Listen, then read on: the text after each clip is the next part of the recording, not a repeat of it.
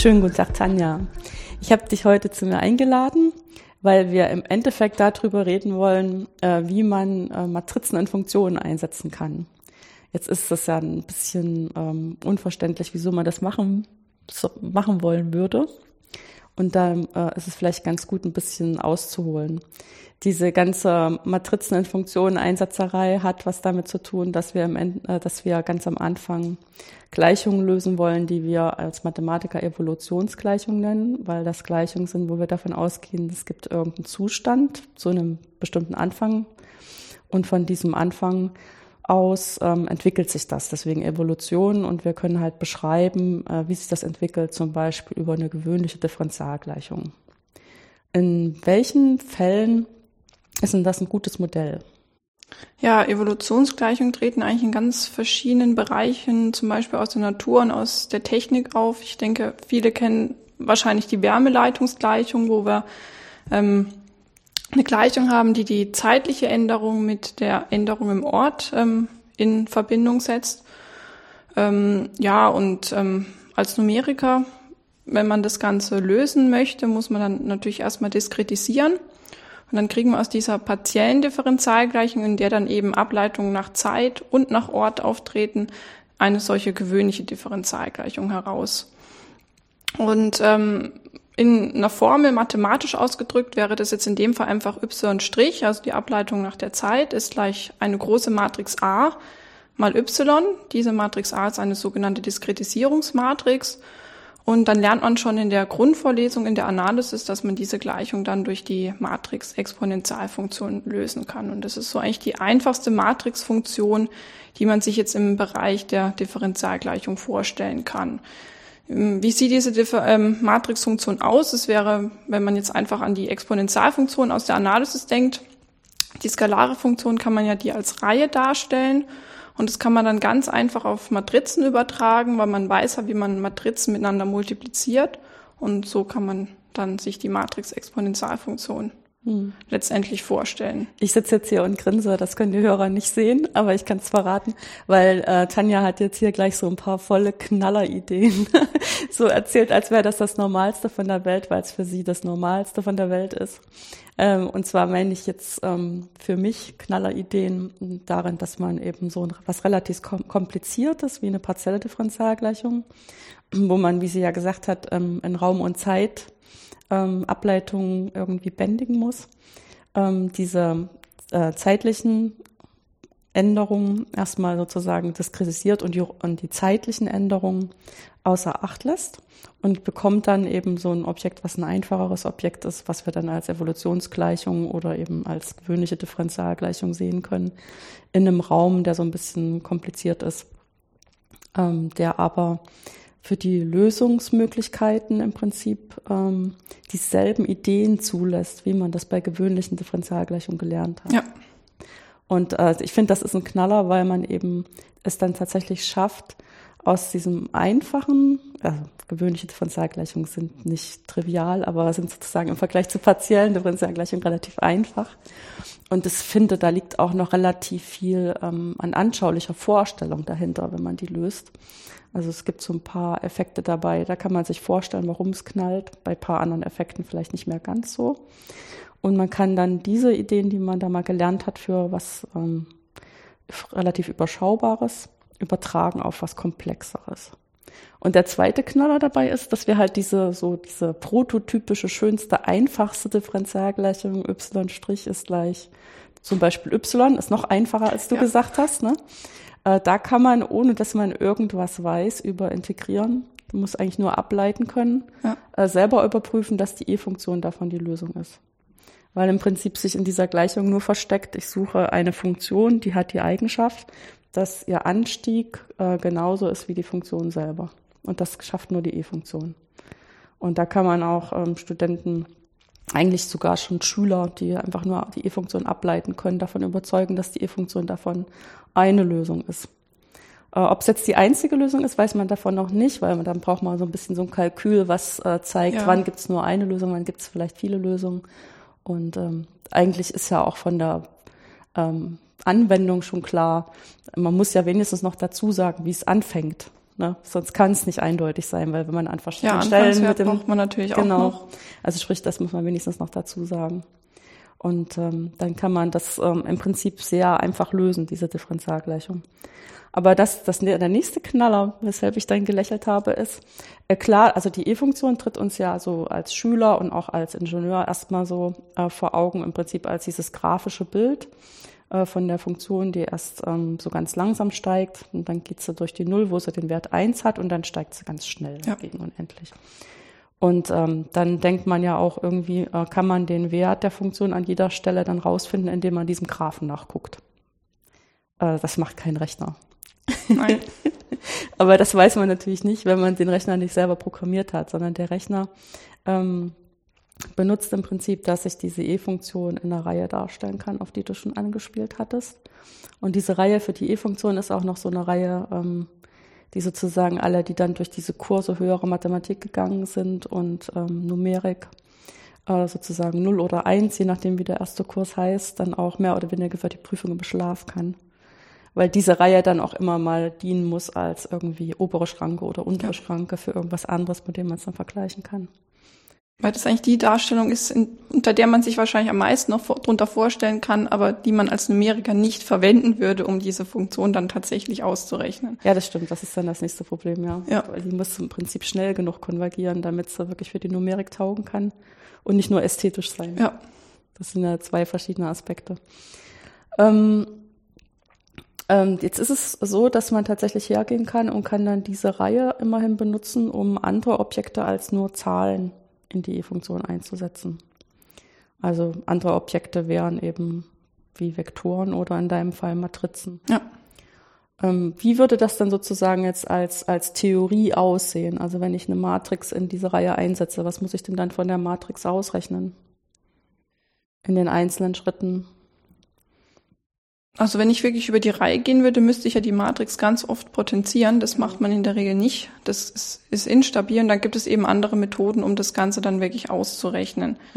Also was man sich vielleicht auch nicht drunter vorstellen darf, was vielleicht auf den ersten Blick so klingt, dass man im Prinzip jeden Eintrag den Eintrag e hoch diesen Eintrag nimmt. Also das ist es nicht. Man muss, also es gibt ganz viele verschiedene Definitionen von diesen Matrixfunktionen und ähm, die einfachste ist eigentlich, sich darunter vorzustellen, dass man letztendlich ein Polynom ausrechnet. Und dafür kann man dann Krüller-Verfahren einsetzen, die man in der Regel Numerik 1 oder 2 kennenlernt, die das dann reduzieren auf eine Matrixfunktion von einer relativ kleinen Matrix, die ich dann auch tatsächlich mit dem Rechner ausrechnen kann.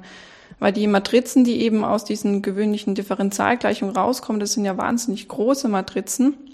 Ja, das hängt aber damit zusammen, dass auch deine Diskretisierung. Die, halt dass die fein sehr, sehr fein ist, ja. Und damit kann auch der Rechner nicht umgehen. Und deswegen brauche ich eben diese Krüller-Verfahren, um dann letztendlich dann eine Approximation zu finden und es auf ein kleines Problem zu reduzieren, das ich dann auch tatsächlich noch ausrechnen und speichern kann. Ja, stimmt. Das sind ja immer zwei Sachen. Das Ja. Mit dem Speichern Ja. bei großen Matrizen ist dann auch ein Problem, dass das schnell genug geht. Ne?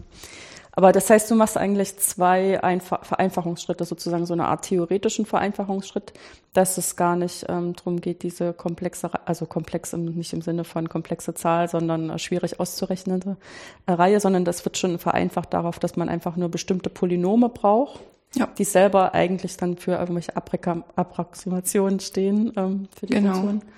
Weil das sind ja auch unsere Lieblingsobjekte zum Approximieren, immer ähm, Polynome. Und wir stellen uns dann vor, je höher wir den Polynomgrad treiben können, Ja. desto näher kommen wir dann auch den eigentlichen Funktionen. Also man kann das dann auch theoretisch beweisen. Die Frage ist dann nur, wo man dann am besten abbricht. Am liebsten schon nach dem Linearen, weil das das Einfachste ist. Ja, und sozusagen die zweite äh, Vereinfachungsstufe, die vielleicht ähm, jetzt von der numerischen Seite noch ähm, interessanter ist, ist, dass man halt schafft, diese sehr, sehr, sehr großen Matrizen, also das ist dann wirklich sehr groß im Sinne von einer Million mal Million oder so, ähm, runterzubrechen auf kleine Matrizen, mit Ja. denen man dann stabiler und schneller rechnen kann. Genau. Und der Knackpunkt ist auch noch, was ich brauche nicht nur die Matrixfunktion, sondern die Matrixfunktion angewandt auf einen Vektor. Das gibt ja dann nur noch einen Vektor und wird dadurch viel, viel kleiner. Den Aspekt hatte ich jetzt selber noch gar nicht gedacht. Aber ist klar, man rechnet ja dann im Prinzip, also man wendet ja diese Matrix an auf eine Stelle. Genau, auf- auf den, Und das heißt im Prinzip Matrix-Vektor-Multiplikation, da kommt nur ein Vektor raus. genau. Alles klar. Jetzt, äh, was ist denn jetzt die Idee hinter diesem Krüloff-Raumverfahren, die jetzt eben schon gerade kamen? Also Krüloff-Raumverfahren lernt man im Studium eigentlich im Bereich von Lösung von Gleichungssystemen kennen. Mm, und auch hier wird im Prinzip auf eine kleine Matrix reduziert und die Idee ist jetzt eigentlich, dieses Lösen von Gleichungssystemen auf die Berechnung von Matrixfunktionen mhm. zu übertragen. Ja, bei, den, ähm, bei dem Lösen von den Gleichungssystemen, die haben ja auch so ein ähnliches Problem, dass wenn die Matrix sehr groß, also vielleicht mal anders angesetzt, man hat natürlich ein Verfahren, ähm, was ähm, Gaußsches Verfahren zum Beispiel heißt oder in verschiedenen ähm, Spielarten davon, was für eine, äh, für eine, ein Gleichungssystem, was eine, eine Lösung hat. Das kann man halt vorher überprüfen, ob das so ist. Ähm, auch wirklich diese eindeutige Lösung findet, aber das muss halt sozusagen im schlimmsten Fall durch alle Gleichungen durchgehen beim Rechnen. Ja. Also wenn das so ein n mal n System ist, muss es halt n mal was auflösen und dann auch noch wieder zurück einsetzen. Das heißt, das hat einen sehr hohen Aufwand. Also das würde man vielleicht bei 10 mal 10 noch machen, vielleicht auch noch bei 100 mal 100, aber dann hört der Spaß auch schon auf. Ähm, und äh, so ein Gleichungssystem ist sehr schnell zu groß dafür, dass man dieses Verfahren benutzen würde, was im Prinzip ein direktes Verfahren ist in unserem Kontext. Ja. Und dann äh, sagt man sich eigentlich, äh, selbst bei dem Gauss-Verfahren finde ich ja die Lösung auch nicht exakt, weil ich ja beim Rechnen Fehler mache. Dann kann ich doch vielleicht auch ein iteratives Verfahren nehmen was mir auch eine Approximation dieser Lösung findet, aber in viel weniger Schritten, weil ich es intelligent mache. Und so eine von diesen intelligenten Ideen ist halt diese Krüloff-Raum-Idee. Genau. Genau, und die versucht im Prinzip äh, zu benutzen, dass ich ja äh, weiß, ähm, viele Matrizen haben im Prinzip so in sich versteckt ähm, dieselbe Mutter einer Klasse von Matrizen, die, wenn ähm, die zerlegbar sind, ähm, auf die Eigenwerte, sozusagen über die Eigenwerte der Matrix äh, charakterisiert werden können. Und wenn ich mir dann, ähm, wenn ich das wüsste von jeder einzelnen Matrix, dann könnte ich das sowieso ganz schnell ausrechnen. Ja, das Problem ist nur, dass man die Eigenwerte in der Regel nicht kennt. Ja, und das Sonst wäre die Welt schön. ja. Dann hätte und ich meine, nicht viel Arbeit. Ja, okay. Man hat auch ziemlich gute Kriterien darüber, ähm, äh, wann so eine Matrix überhaupt ähm, charakterisierbar ist, nur über die Eigenwerte. Ja. Das kann man noch relativ leicht überprüfen. Und es ist zum Glück auch so, dass solche Kriterien auch häufig für die von der Physik herkommenden oder auch von der Diskretisierung herkommenden Algorithmen passen. Das heißt, das ist tatsächlich eine, ein Ansatz, der meistens weiterhilft, wenn die aus irgendwelchen Anwendungen kommen, die Matrizen. Ja. Genau. Ja gut, man arbeitet ja als Sumeriker im Prinzip mit Problemen, wo man die Lösung kennt, also die Eigenwerte, um auch sein Verfahren dann irgendwie testen zu können ja, okay. mit der exakten Lösung. Stimmt, damit man dann erstmal gucken kann, dass nicht irgendein komischer Fehler ja. jetzt im Programm ist. Genau. Ja, und dass man auch ein bisschen äh, justieren kann an den Stellen, wo man ja. merkt, irgendwie ist die Berechnung vielleicht nicht optimal in der Reihenfolge oder solche Sachen. Ne? Genau. Ähm, diese Krüloff-Raumverfahren oder Krüloff-Unterräume, die dann äh, auftreten, ähm, die Frage ist jetzt so, worauf ich die hinaus will, ich weiß nur noch nicht richtig, wie ich das in Worte fasse. Als du angefangen hast zu arbeiten an deinem Projekt, ähm, gab es da sicherlich auch schon ähm, Vorarbeiten und Ideen, auf denen du aufgebaut hast.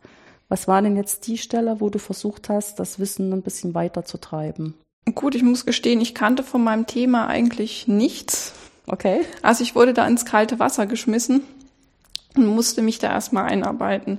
Dadurch, dass ich eben nur die Numerik fürs Lehramt gehört hatte, ähm, habe ich einfach erstmal angefangen, mir wirklich Numerik 2, 3 und 4 anzuhören und habe dann erstmal geschaut, okay, was ist eigentlich mein Thema und was habe ich zu tun. Mhm. Also deswegen konnte ich da eigentlich nicht auf Vorarbeiten aufbauen und habe mir dann erstmal Paper und ähm, andere Diplomarbeiten gesucht, die jetzt in eine ähnliche Richtung gingen, um mich da überhaupt erstmal einzuarbeiten. Mhm. Aber ich denke, da waren diese Krülow-Verfahren eigentlich relativ dankbar. Weil die haben einfach eine sehr äh, überzeugende, einfache Grundidee. Ja. Und dann liegt der Teufel nur daran, dass man dann in allen Details das durchführen genau, muss und sozusagen ja. alle Fälle sauber irgendwie im Auge behalten muss, damit dann nicht irgendwelche Ausnahmefälle einem den Schweiß auf die Stirn treiben. Ja. Wobei das Problem war, dieses Standard-Krüloff-Verfahren, die konnte ich ja in meinem Fall gar nicht verwenden, sondern musste das im Prinzip dann auf rationale Krüloff-Verfahren übertragen, mhm. die jetzt für meine Probleme einfach besser funktionieren. Aber wenn man eben die Standard verstanden hat, kann man das dann relativ einfach ja. Übertragen. Kann man das äh, vielleicht mit wenigen Worten erklären, was der Unterschied oder die grundlegende Idee ist jetzt, wenn man das verallgemeinert auf rationale Krylov-Unterräume? Gut, polynomiale oder Standard-Krylov-Verfahren, wie gesagt, benutzen eben eine polynomiale Approximation. Und da kann man eigentlich jetzt auch erstmal skalar denken, wenn ich irgendwie eine Funktion habe, die ich auf einem riesigen Bereich approximieren möchte, der gegen unendlich geht und ich nehme dann ein Polynom, dann wächst mir dieses Polynom natürlich auch gegen unendlich. Ja klar, also das ist auch schon für einfach nur große Intervalle. Ist das genau, das ist auch schon problematisch und bei rationalen Funktionen hat man das Problem eben nicht und deswegen kann man das dann eben auch für Matrizen sich so vorstellen, dass diese Verfahren da besser funktionieren. Bleiben Wenn ich eben Matrizen habe, die riesen Eigenwerte haben. Okay, gut, nee, das ist, das finde ich überzeugend. Genau. Ähm, Jetzt ähm, hast du ja gesagt, du bist eigentlich mit wenig Erwartungen in das Thema gegangen, weil du äh, vorher wenig darüber wusstest.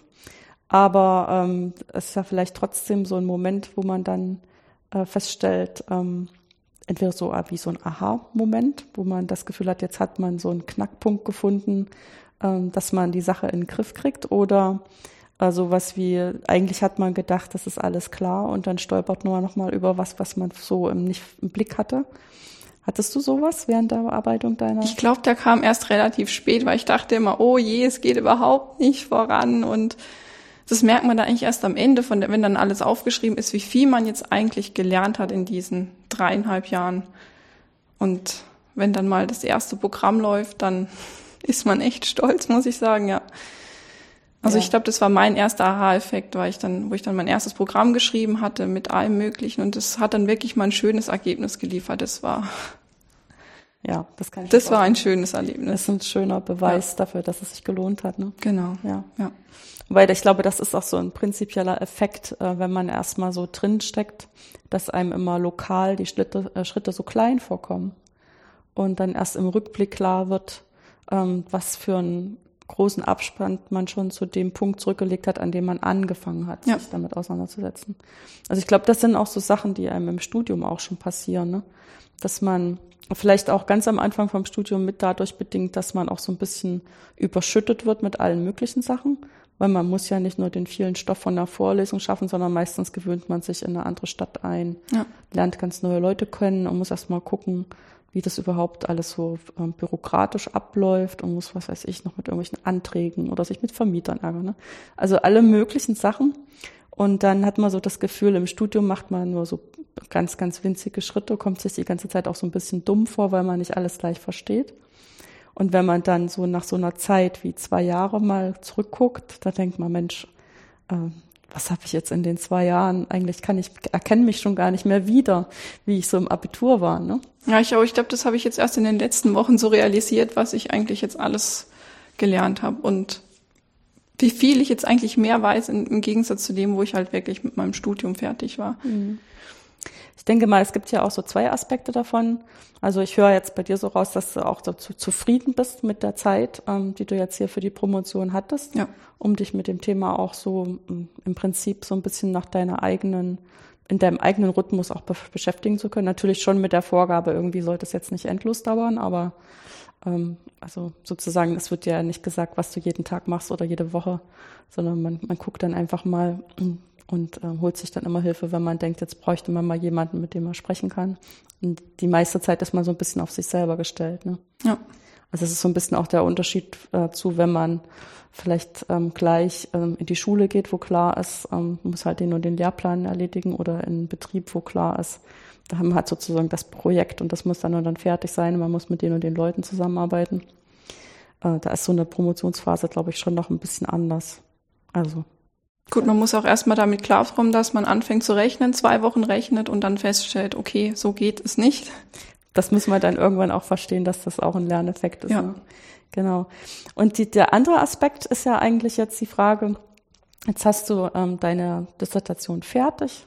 Das ist schön aufgeschrieben sozusagen, wenn da jetzt jemand weiter dran arbeiten will, kann er auf deine Schultern steigen und kann da weitermachen.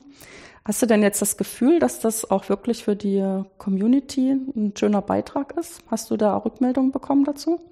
Also ich hoffe, dadurch, dass man eben auch mal Paper schreibt und da Rückmeldungen kriegt mhm. und ich denke, das kommt relativ gut an. Ist jetzt auch relativ ein aktuelles Forschungsthema, an dem viele Leute arbeiten.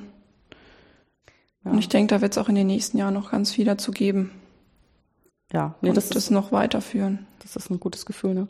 Also weil es auch letztendlich ist es so ein bisschen an diesem Übergang unserer Analytiker oder Algebraiker würden wahrscheinlich sagen, ja, es ist schon voll angewandt, aber ich glaube, für uns in der Numerik ist es auch noch so ein, so ein Vorbereitungsthema, damit man dann ähm, mit eigenen numerischen Algorithmen an der Stelle weitermachen kann. Ja. Ähm, ist das so eine Art Vorbereitung, die dann an verschiedenen Stellen was hilft, wenn man halt weiß, wie man mit Matrizen rechnen kann. Klar. Ähm, du hast gesagt, du hast Lehramt studiert. Mhm. Ich kann mir jetzt, also ich kann da natürlich komplett daneben liegen, aber die meisten Leute fangen nicht Lehramt zu studieren an und stellen sich vor, sie promovieren anschließend. Nee, so hatte ich mir das auch ehrlich gesagt nicht vorgestellt. Ja, was war denn deine ähm, Beweggründe, ähm, auf Lehramt zu studieren? Was vielleicht auch dein zweites Fach? Ich mein zweites Fach war Chemie, mhm. aber das war auch eigentlich nur, weil ich ein zweites Fach gebraucht habe. Mhm. Und reine Mathematik wollte ich eigentlich nie studieren. Das habe ich mir einfach nicht zugetraut. Und dadurch, dass ich früher Nachhilfe gegeben habe und mir das eigentlich sehr viel Spaß gemacht hat, dachte ich, okay, ich probiere es einfach mal mit Lehramt mhm. und habe dann meine Zulassungsarbeit in Mathematik geschrieben und dadurch bin ich eigentlich darauf gekommen. Hatte mich allerdings schon fürs Referendariat angemeldet, aber mein Betreuer meinte, ich muss unbedingt an der Uni bleiben. Hat dich überredet. Und genau so hat sich das dann ergeben. Ja. Nein, das ist lustig, weil, ähm, also ich meine, ich, ich stehe so ein bisschen noch auf der anderen Seite als, als Hochschullehrer. Und ähm, wir sind dann immer ganz äh, total stolz drauf, wenn wir von den Lehramtsstudierenden welche ziehen, dass die tatsächlich Zulassungsarbeit in Mathematik schreiben. Ja. Also ich weiß nicht, es ist vielleicht auch nicht an allen Universitäten so, aber zumindestens war es bis jetzt an allen, wo ich gearbeitet habe, so, dass dann häufig entweder zieht das andere Fach sehr also was weiß ich, weil man halt vielleicht, wenn wie bei dir jetzt Chemie ähm, irgendwie eine tolle Anwendung hat oder da auch sehr drüben drum geworben wird, dass man schönen Hiwi-Job noch nebenbei haben kann oder so. Oder eben dann in Erziehungswissenschaften zu schreiben. Und Mathematik gilt immer so als so schwierig. Deswegen ist es nicht so. Ja, nee, ich muss sagen, das hat mir echt Spaß gemacht, mhm. ein halbes Jahr lang wirklich an einem Thema intensiv zu arbeiten. Ja. Und es hat mich dann auch letztendlich überzeugt, dass es was für mich ist, glaube ich, einfach mal man weiß ja vorher, dass es ungefähr drei Jahre geht und dass man da im Ball bleiben muss. Ja. Klar, wenn man dann erfolgreich ist in der Zulassungsarbeit, kann man sich auch eher vorstellen, dass man das über eine längere Zeit ja. schafft. Genau. Und ich meine, der Aspekt ist, dass ich hatte auch ähm, eine Lehramtsstudentin, die bei mir Zulassungsarbeit dann geschrieben hat. Mhm. Und die haben wir jetzt auch zum Promovieren überredet. Deswegen habe ich so ein bisschen gelächelt. Aber die wird ähm, ähm, sozusagen, die hat auch Mathe-Chemie gemacht und wird jetzt sozusagen genau zwischen Verfahrenstechnik und Mathematik promovieren. Also da ja, das ist natürlich auch schön, wenn man dann beides verbinden genau, kann. Da hilft das sozusagen tatsächlich, dass sie in zwei Fächern diese ja. Ausbildung hat. Bin ich jetzt auch ganz sehr drauf gespannt, ähm, wie das weitergeht.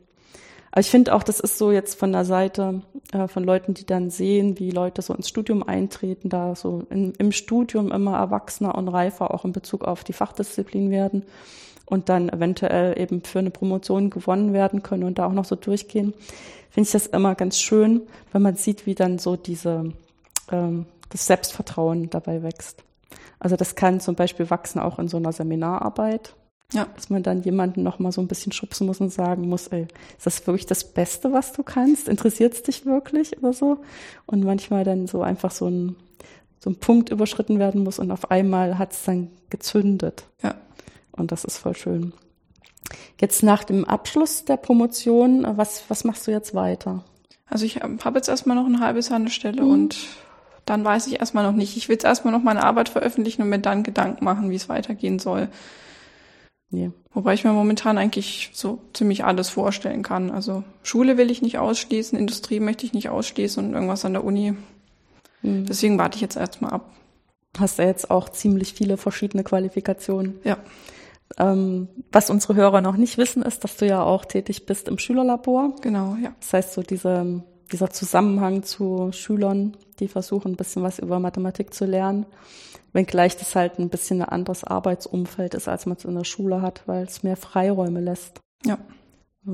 Wobei ich das eigentlich ganz schön finde, also so zweigeteilt, man hat so eine halbe Forschungsstelle, eine halbe Stelle in der Didaktik und wenn es dann eben mit der Forschung nicht so gut läuft, kann man sich in die Didaktik stürzen oder wenn jetzt mal eine Schulklasse da war, die sehr anstrengend war, dann stürzt man sich ganz liebend gern in die Forschung. Ich glaube, das war für mich eigentlich ganz, ganz toll, mhm. dass ich dann diese zwei Ebenen hatte. Gut. Gut, dann danke ich dir für das interessante Gespräch. Und wünsche dir Dankeschön. erstmal äh, viel Ruhe beim Veröffentlichen und anschließend die Danke. wichtigen Ideen für den Ja. weiteren Weg.